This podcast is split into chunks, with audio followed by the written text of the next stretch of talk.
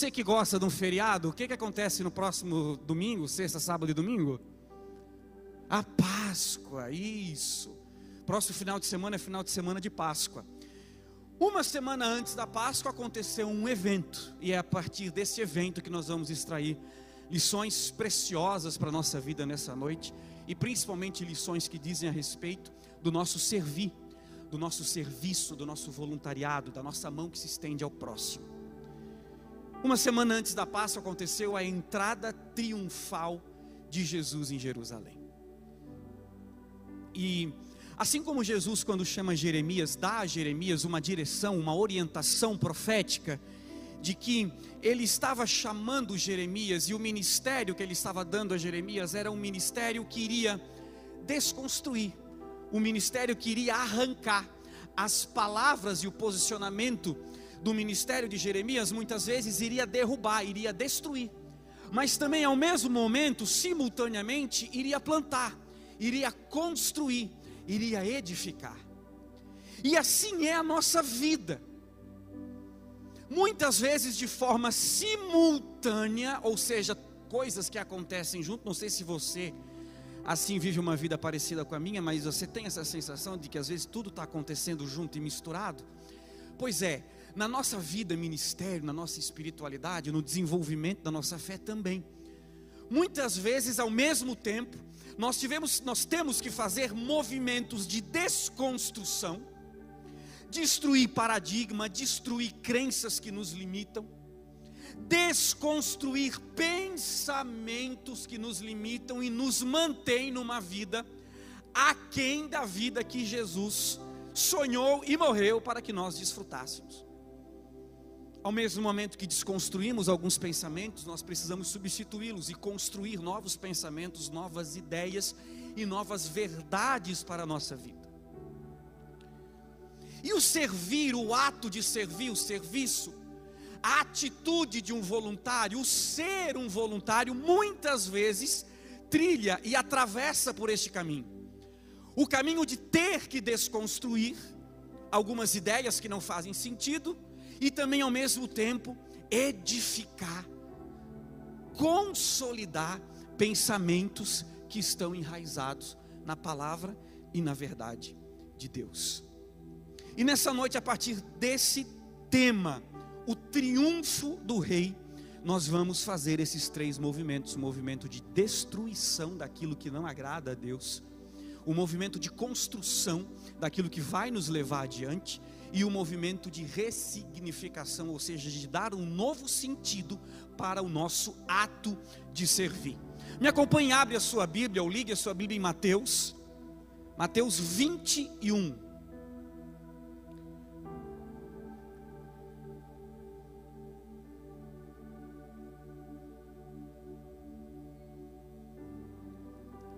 Aleluia. Tu és maravilhoso, Jesus. Aleluia. Mateus 21, nós vamos ler do primeiro versículo até o versículo 11, do 1 ao 11. Diz assim: quando já se aproximavam de Jerusalém, Jesus e seus discípulos chegaram a Betfagé, no Monte das Oliveiras. Jesus enviou à frente dois dos seus discípulos e disse: Vão àquele povoado, e assim que entrarem, verão uma jumenta amarrada com seu jumentinho ao lado desamarrem os animais e tragam-nos para mim. Se alguém lhes perguntar o que estão fazendo, digam apenas que o Senhor precisa deles, e de imediato a pessoa deixará que vocês os levem. Isso aconteceu para cumprir o que foi dito por, meio do profeta, que disse: Digam ao povo de Sião: Vejam, o seu rei se aproxima. Ele é humilde e vem montado num jumento, num jumentinho cria de jumento. Os dois discípulos fizeram como Jesus havia ordenado. Verso 7. Trouxeram a jumenta e o jumentinho e o puseram seus mantos sobre o jumentinho e Jesus montou nele. E grande parte da multidão estendeu seus mantos ao longo do caminho diante de Jesus. E outros cortaram ramos das árvores e os espalharam pelo chão. E as pessoas, tanto as que iam à frente como as que o seguiam, gritavam: Hosana, filho de Davi. Bendito é o que vem em nome do Senhor. Hosana, no mais altos céus.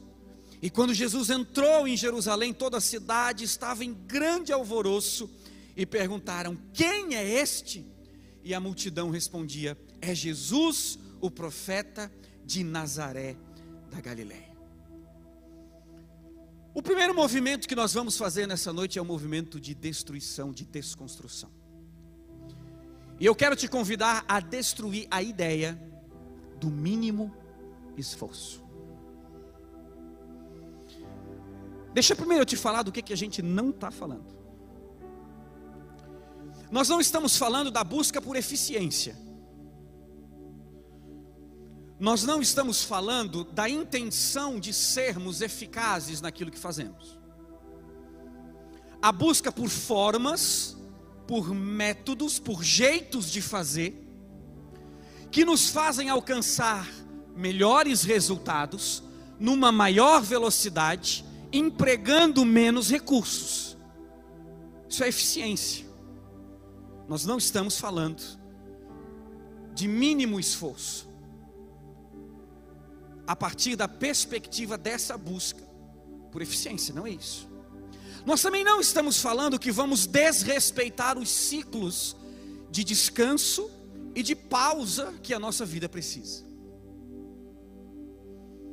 Nós não estamos falando que vamos viver uma vida sem ter um olhar apreciativo para os ciclos, para as pausas, que vamos deixar de fazer a leitura da nossa vida e estrategicamente descansar.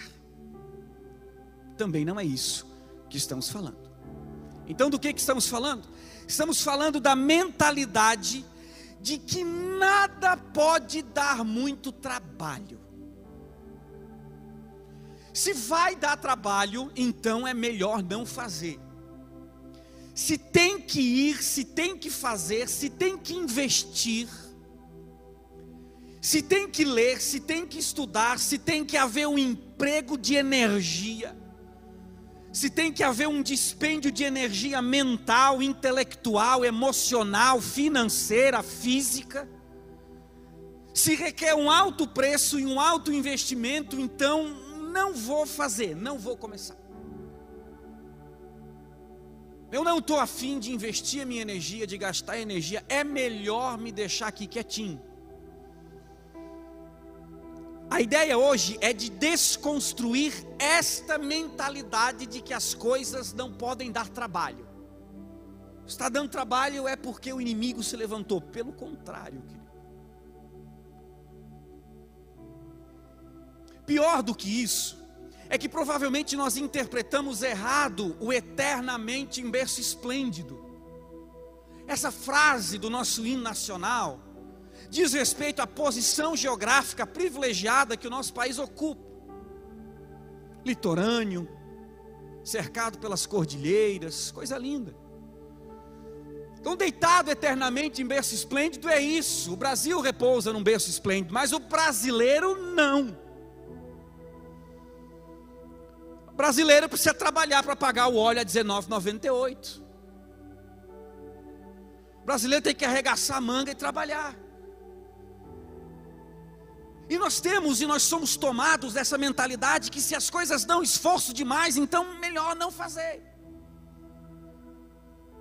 E pior do que isso, nós trazemos e vivemos essa mentalidade na nossa relação com Deus e na nossa relação entre nós, na nossa relação com a igreja. Nossa relação com Deus se torna uma eterna expectativa de qual é o próximo passo de Deus. O que que Deus vai fazer agora? Nós não nos mexemos, nós permanecemos deitados eternamente em berço esplêndido. Isso me faz lembrar um homem que estava em grande dificuldade, desempregado, financeiramente abatido, com seus compromissos, as contas vencendo, tendo que colocar dinheiro, ter comida, alimento à mesa para trazer, para colocar dentro de casa, e de repente ele se vê desesperado, ele vai, procura um pastor, o pastor ora por mim, pede para a igreja orar, porque está difícil, eu preciso de um milagre, e o pastor ora e abençoa ele, meu filho, vai lá, descansa, o Senhor vai intervir. ele só ouviu o descansa e interpretou o descansa como deitado eternamente em berço esplêndido. Ele foi para casa, deitou na rede e ficou cantando o saudosa lembrança. Quem conhece ainda a harpa aqui? Entregamos a idade, né? Eu devo ser o mais novo que levantei a mão. Cantando saudosa lembrança tem de ti, Sião, e daqui a pouco ele olha para o lado, o vento está trazendo uma nota de 200 assim. E a nota vai passando, vai passando, vai passando, vai passando. Ao invés dele levantar, saltar da rede e tomar posse da nota, ele ora de novo. Se tu és Deus de verdade, tu sopra essa nota e traz até o teu servo. É meio demais, né? É meio nós exigindo que Deus faça a parte dele e a nossa também. Nós trazemos a mentalidade do mínimo esforço para a nossa relação com Deus e para a nossa relação com a igreja, com o servir com o voluntariado. Então, tudo bem, eu vou ser voluntário, mas ser voluntário pode ser com mínimo esforço. Ser voluntário pode ser com a minha energia residual. Pode ser com o que sobra do meu da minha força e do meu recurso, pode ser com o que sobra das minhas finanças, pode ser com o que sobra da minha energia física. Nós trazemos a mentalidade do mínimo esforço para as nossas relações. E isso atinge tudo: igreja, casa, família. Só que com Deus, o Deus que nós dizemos servir, não é assim. Nosso Deus trabalha. Em João 5,17, Jesus disse: Meu Pai sempre trabalha, e eu também. Meu pai sempre trabalha e eu também. Eu fui argumentado hoje à tarde: Deus não cansa, Ele é Deus. Aí eu disse: Mas Deus encarnou, o divino habitou o humano, o incansável habitou o que cansa o Espírito se materializou num homem chamado Jesus, e esse homem cansou, teve fome, sede, frio. Leprosos faziam fila para ser curado por ele, e ele atendia todos. O meu Pai sempre trabalha e eu também. E o nosso trabalho, o nosso serviço, precisa ter o mesmo nível de entrega. Vamos lá, o nosso trabalho diz respeito à qualidade, qualidade. Paulo disse, 1 Coríntios 15, 58, portanto, meus amados irmãos, sejam fortes e firmes, trabalhem sempre para o Senhor com entusiasmo, pois vocês sabem que nada do que fazem para o Senhor é inútil. Essa é a qualidade que Jesus espera do nosso trabalho com força, com firmeza, com constância, com entusiasmo. Se é para fazer, vamos fazer com qualidade. A excelência serve às pessoas, engrandece o nome de Deus. Mas trabalho não tem a ver só com a qualidade do que fazemos, trabalho tem a ver com coletividade. Não é poucos fazendo, servindo muitos, é todos. Todos temos um propósito. E Paulo disse em Filipenses 2 e 2: Então completem a minha alegria, concordando sinceramente uns com os outros, amando-se mutuamente e trabalhando juntos com a mesma forma de pensar e um só propósito. Trabalhando juntos com só uma forma de pensar e um só propósito. Trabalho tem a ver com coletividade. Trabalho também é evidência de salvação. Por incrível que pareça, se você nunca ouviu falar isso, trabalho, serviço é uma evidência de que você disse sim para a cruz. É uma evidência que Jesus te alcançou e te salvou por sua graça e misericórdia. Na mesma carta de Filipenses, no mesmo capítulo 2 e verso 12, Paulo diz: Quando eu estava entre vocês, meus irmãos, vocês sempre seguiram as minhas instruções. Agora que eu estou longe, é ainda mais importante que vocês façam. E qual é a instrução que ele está dizendo que agora é mais importante ainda porque ele está longe? A instrução é essa: trabalhem com afinco a sua salvação, obedecendo a Deus com reverência e temor. Salvação requer uma atitude intencional no servir. Trabalho é evidência de que você é servo de Deus. Ora, ele é o servo sofredor. Ele é o servo que fez e cumpriu toda a vontade do Pai. Por que, que o nosso chamado, enquanto filhos, enquanto servos desse rei, não seria um chamado para o servir?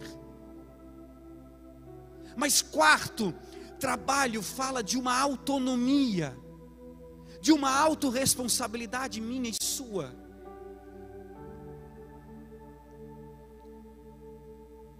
No verso 13, o verso seguinte ao verso que lemos, diz assim: Pois Deus está agindo em vocês, dando a vocês o desejo e o poder de realizarem aquilo que é do agrado dEle. Talvez você que é mais igrejado, como eu, cresceu ouvindo esse versículo, numa tradução que diz assim: porque Deus opera em vocês tanto o querer como o efetuar. Nem parece o mesmo versículo, né? Deus opera em vocês tanto o querer como o efetuar. E na minha história de fé, eu já fiquei esperando Deus operar em mim o querer e o efetuar. A hora que Deus quiser operar em mim, o querer e o efetuar. A hora que Deus fazer com que eu sinta que eu tenho que efetuar alguma coisa, Ele vai operar, Ele vai ele vai vir aqui e vai pendurar os cordãozinhos no meu braço e vai me fazer uma marionete. Mas olha esse versículo na nova tradução transformadora, eu acabei de ler para você. Deus opera onde? Em você. Dando a você o que? O desejo. E o que mais além do desejo? O poder de o que? De realizar aquilo que é do agrado dele. Trabalho fala de autonomia. Eu quero, eu posso. Deus me dá o desejo e o poder para realizar tudo que é do agrado dele. Mas trabalho também fala de responsabilidade. Em Eclesiastes 10 e 18 diz que pela muita preguiça, o sábio foi bem generoso porque ele poderia colocar pela preguiça.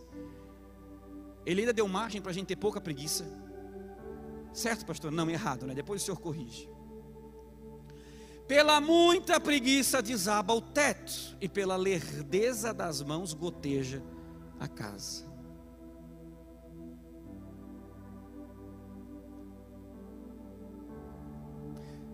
Trabalho tem a ver com responsabilidade, com autonomia, com evidência de salvação, é coletivo e precisa ter qualidade. Mas, pastor, a salvação não é pela graça? Sim. A graça é o oposto do mérito, não do esforço. Graça é o oposto do mérito, não do esforço. A salvação é de graça, a vida abundante custa caro. A salvação é de graça, o casamento abundante custa caro. A salvação é de graça, a vida financeira abundante custa caro. A salvação é de graça, a saúde, o corpo saudável custa caro, requer muito, muito, muito esforço. E assim precisa ser a nossa ótica e a nossa visão para todo o nosso serviço e todos os nossos atos de serviço diante de Deus.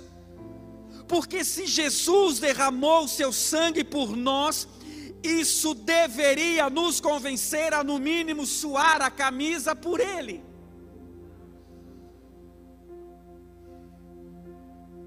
É o mínimo que poderíamos entregar.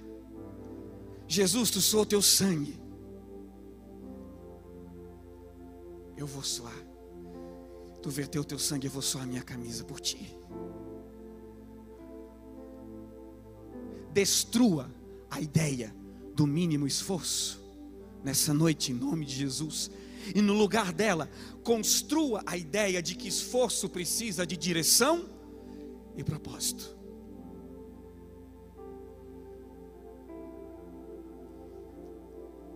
Porque talvez por isso muitos de nós estejamos cansados. Os nossos esforços estão na direção errada. O nosso emprego, empenho de energia está no ambiente errado, nas circunstâncias erradas no negócio errado, na vida errada, no emprego errado, na relação errada. Esforço precisa de direção e propósito, senão é só desgaste. Olha o que diz o texto, Mateus 21 e 2: Vão aquele povoado adiante, disse Jesus. Assim que entrarem, verão uma jumenta amarrada com seu jumentinho ao lado. Desamarrem os animais e tragam para mim.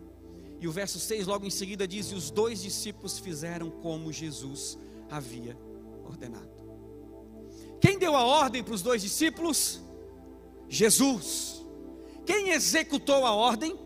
Os dois discípulos. Quem ouviu a ordem? Os discípulos. Quem decidiu cumprir e executar a ordem? Os dois discípulos. Quem se atentou no caminho? Quem buscou encontrar o que Jesus tinha mandado? Os dois discípulos. Quem desamarrou os dois animais? Os dois discípulos. Quem trouxe para Jesus o animalzinho, os dois animaizinhos? Os dois discípulos. Jesus tinha uma missão Jesus tinha um propósito maior que era chegar à cruz, que era morrer por mim e por você, que era ressuscitar ao terceiro dia. E dentro dessa missão de Jesus tinha uma pequenina etapa que era a entrada triunfal de Jesus em Jerusalém. E para cumprir esta pequenina etapa, Jesus precisava de pessoas e de ferramentas. Precisava de dois discípulos e de dois jumentinhos. E Jesus deu a ordem e os discípulos executaram a ordem exatamente como Jesus tinha proposto. O que nos impede de se esforçar com direcionamento, com propósito, com direção, é a nossa insensibilidade em ouvir e principalmente em interpretar as instruções de Deus. Quando não ouvimos, quando não interpretamos a voz de Deus para a nossa vida, os nossos esforços vão em toda e qualquer direção e nós simplesmente nos esgotamos sem resultado algum. Então eu tenho uma pergunta para você: quais palavras estão sobre sua vida hoje? Qual é o sussurro do Espírito Santo nos teus ouvidos hoje, a respeito da tua casa? Do teu lar, a respeito da tua família, qual é o sussurro, qual é a voz de Deus a respeito dos teus negócios hoje? Qual é a direção de Deus para a tua vida, para a tua família hoje? Quais palavras o Espírito Santo tem sussurrado nos teus ouvidos? Vá ou é fique? Faça, abra, construa ou destrua. Fale ou cale, doe, aceite, resista ou fuja. O meu último episódio de doença física que eu atravessei na minha vida de maior dificuldade foi por estar fazendo um movimento de resistência quando Deus tinha mandado eu sair. Se a palavra de Deus para você é saia, saia. Se a palavra é avance, avance. Se a palavra é recue, recue.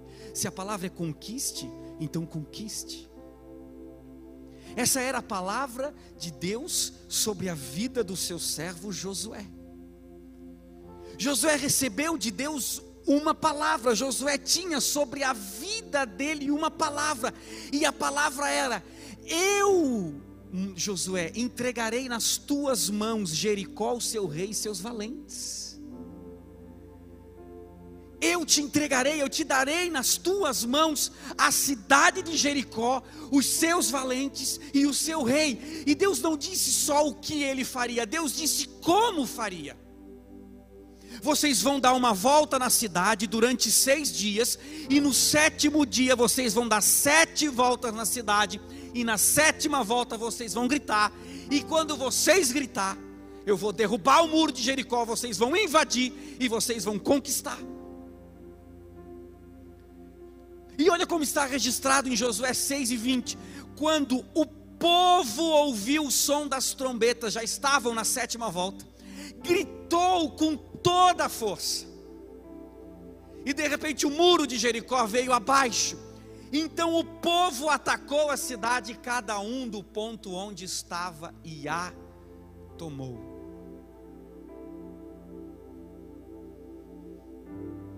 As instruções para conquistar Jericó vieram de quem? De Deus.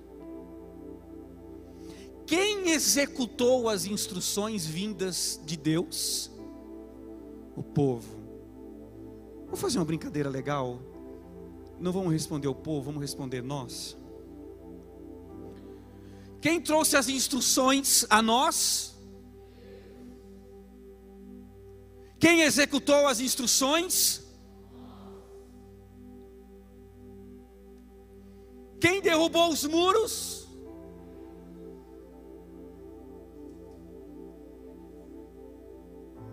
Vocês faltaram essa aula? Quem derrubou os muros? Quem invadiu a cidade? Nós. É um trabalho sincronizado. Deus traz a instrução, o povo executa, Deus derruba o muro, o povo invade. Pare de andar em círculos, solte sua voz e conquiste o território que Deus já te prometeu. É momento de você parar de andar em círculos e ficar olhando para a tua promessa, olhando para aquilo que Deus te prometeu. Pare de andar em círculos, solte a tua voz e te aposte, invada o território que o Senhor já prometeu que tu tens conquistado.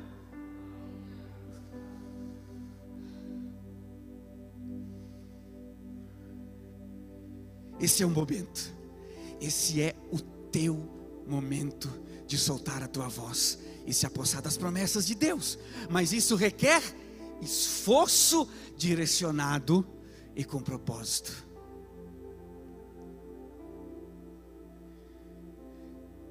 Nós precisamos orar como orou Moisés.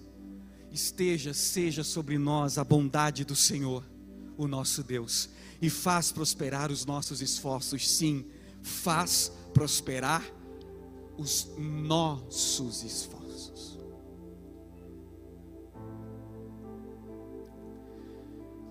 Nós queremos a bondade do Senhor, mas a bondade do Senhor vai fazer prosperar o quê? Se não nos esforçamos, se nosso esforço é sem direção, sem propósito. Terceiro movimento, movimento de ressignificação, movimento de dar novo sentido ao que você faz. Repense o significado do que você faz. Quando nós somos renovados através da transformação da nossa mente, não apenas nós somos renovados, mas tudo que nós fazemos é renovado. E quando nós somos transformados, então o que fazemos ganha um novo sentido. O texto diz que trouxeram a jumenta e o jumentinho e puseram seus mantos sobre o jumentinho. Então Jesus montou nele e grande parte da multidão estendeu seus mantos ao longo do caminho diante de Jesus e outros cortaram ramos das árvores e os espalharam pelo chão. E as pessoas, tanto as que iam à frente como as que seguiam, gritavam: Hosana, filho de Davi, bendito é o que vem em nome do Senhor, Hosana nos mais altos céus. A pergunta é: Jesus precisava de ramos abanando? Dá uma segurada no jumentinho aí, que se o pessoal não abanar as florzinhas, eu não vou trilhar o caminho do triunfo.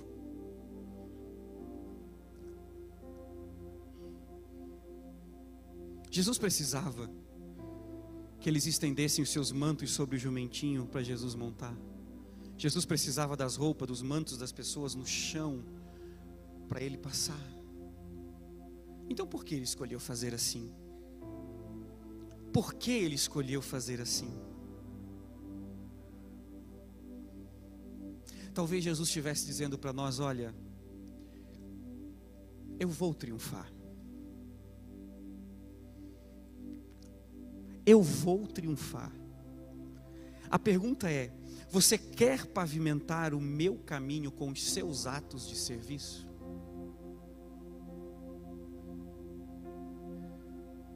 Talvez a fala de Jesus para nós seja a seguinte: eu já te dei a instrução, falta você executar. Talvez a fala de Jesus seja: você já deu as sete voltas, falta você gritar. Talvez a fala de Jesus seja: Eu já derrubei os muros, você que ainda não invadiu e não tomou e não se apossou do que já é teu.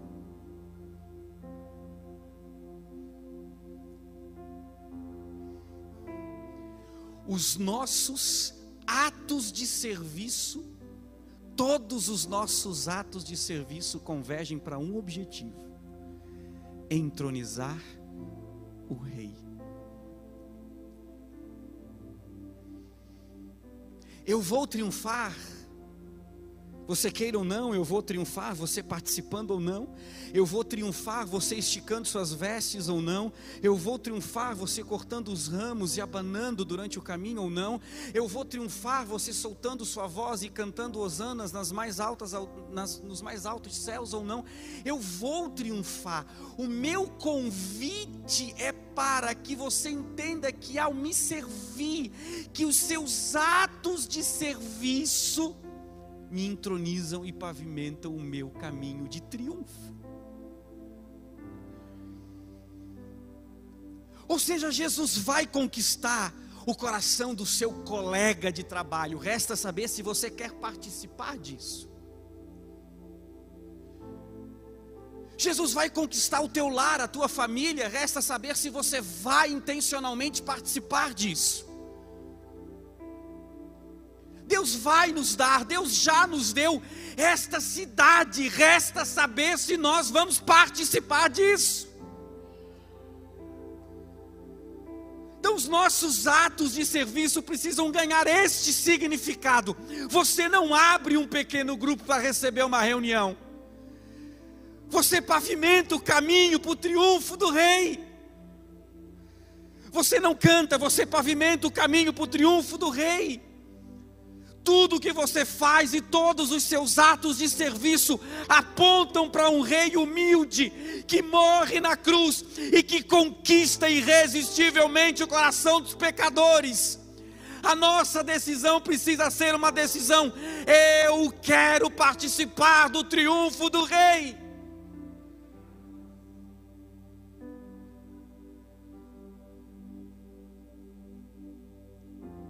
Talvez ainda vivemos na ideia do mínimo esforço porque não damos o sentido correto ao que fazemos. Talvez os nossos esforços não tenham direção e propósito, porque ainda não entendemos a dimensão, a profundidade, o poder que é servir no reino de Deus.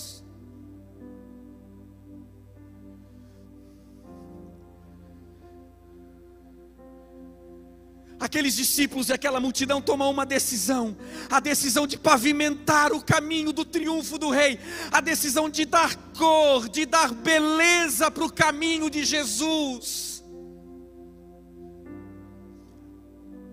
Sem imaginar que na semana seguinte o caminho seria uma via escura, dolorosa, de dor, de solidão. Então eles não perdem aquela oportunidade de pavimentar o caminho para o triunfo do Rei. O Rei vai triunfar, o Rei está triunfando, o Rei triunfou.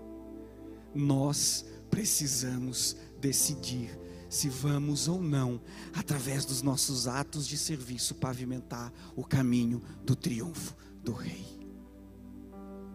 Fique de pé comigo.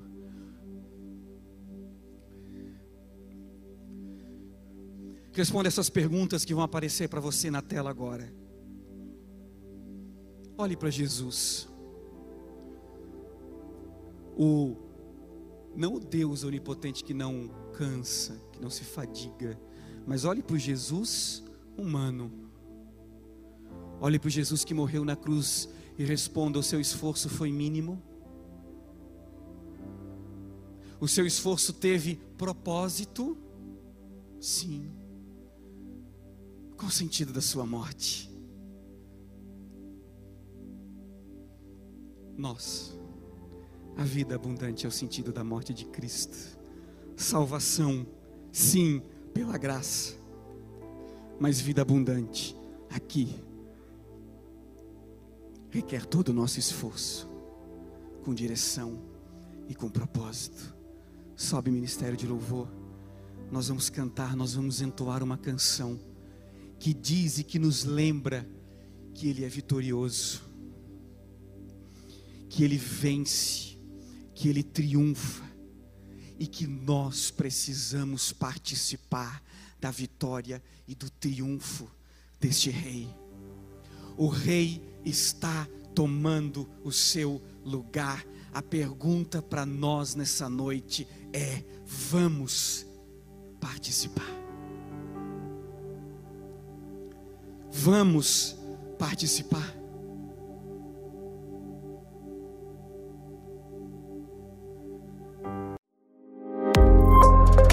Que bom que você ouviu até aqui. Temos um convite especial para você conhecer a Com Ágape. Nossas celebrações são sempre aos domingos, em três horários: às 10 horas, 17 horas e 30 minutos e às 20 horas. Aguardamos você com Ágape, mais que uma igreja, uma família.